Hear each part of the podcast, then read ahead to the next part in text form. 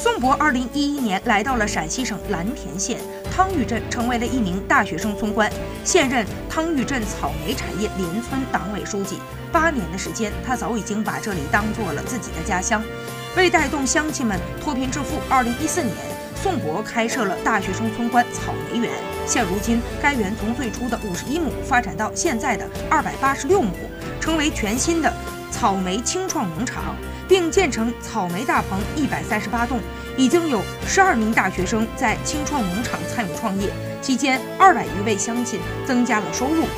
目前，农场已经帮助四十二户贫困户，每户年增收一万元。宋博计划再帮助一百户贫困户脱贫，让丰收的果实种满家乡。